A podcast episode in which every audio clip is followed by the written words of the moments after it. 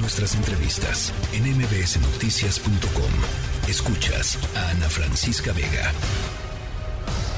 Epicentro. Con León Krause.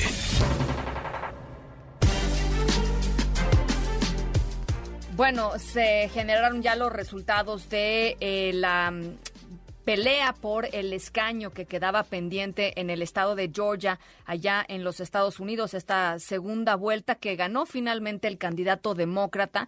Y con este triunfo, eh, pues los demócratas tienen eh, una pequeña mayoría en la Cámara de Senadores, 51 escaños en la Cámara de Senadores, lo cual pues es un respiro y un alivio frente a los próximos dos años eh, de gobierno del presidente Joe Biden. Mi querido León Krause, ¿cómo estás? Hola, ¿cómo estás? Me da gusto saludarte. Igualmente, igualmente a ti, León, pues cuéntanos cuál es tu impresión de, del significado, digamos, de esta victoria. Pues en el fondo ha sido un, eh, un año extraordinario, diría yo, para el Partido Demócrata, a pesar de que pierden la mayoría de la Cámara de Representantes, el, resultado eh, final en la Cámara Baja eh, es suficientemente estrecho como para poderlo interpretar como una suerte de triunfo demócrata. Y lo que ocurrió ayer en Georgia, que confirma la mayoría demócrata e incluso la amplía, es sin duda alguna un triunfo eh, contra todo pronóstico histórico al menos.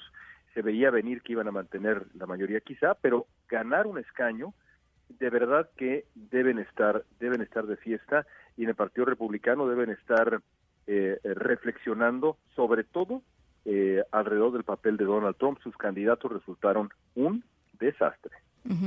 Ahora, eh, pues por supuesto tener la ventaja en el Senado de, Estados Unidos les otorga digamos, cierta flexibilidad y cierta amplitud en términos de, de la agenda, ¿no?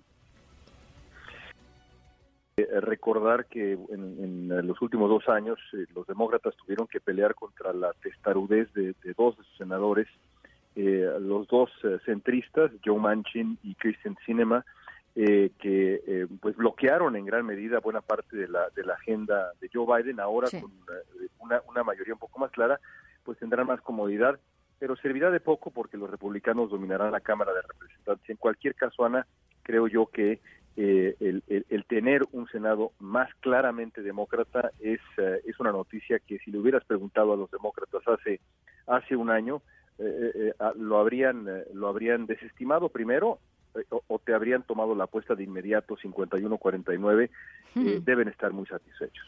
Ahora, entonces, dado que ya se cerró ahora sí el capítulo de las elecciones intermedias, el balance es el Partido Republicano tiene mucho que pensar, lo decías, el Partido Republicano tiene mucho que pensar con respecto a, pues esto, la influencia del expresidente Trump, ¿no?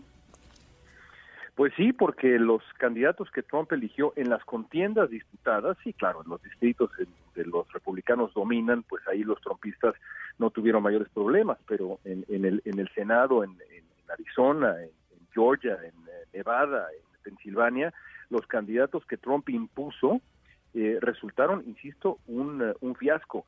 Y de haber elegido otros candidatos, mejores candidatos con mayor experiencia, no necesariamente trompistas, quizás estaríamos hablando de una mayoría clara republicana. Así que pues tendrán que verse al espejo y decidir si Donald Trump es el, el, dueño del partido eh, para adentro, pero también pensando en las elecciones generales del 2024. Pues será muy interesante lo que decidan. Eh, los últimos años el Partido Republicano ha estado eh, inmerso en una pues una especie de guerra de autodestrucción rarísima, ¿no? Digamos de autodestrucción de los principios que originaron este eh, el, Partido Republicano, pues quiero quiero decir, ¿no? Este, una, una traición al, Partido Republicano tradicional em, y, pues a ver si se recomponen. Sería lo, más saludable para la vida política de Estados Unidos y de, y del resto del mundo seguramente también. No podría estar más de acuerdo contigo. Tienen dos años, veremos qué deciden. Bueno, pues ahí está. León, te mando un abrazo. Otro para ti, gracias. La tercera de MBS Noticias.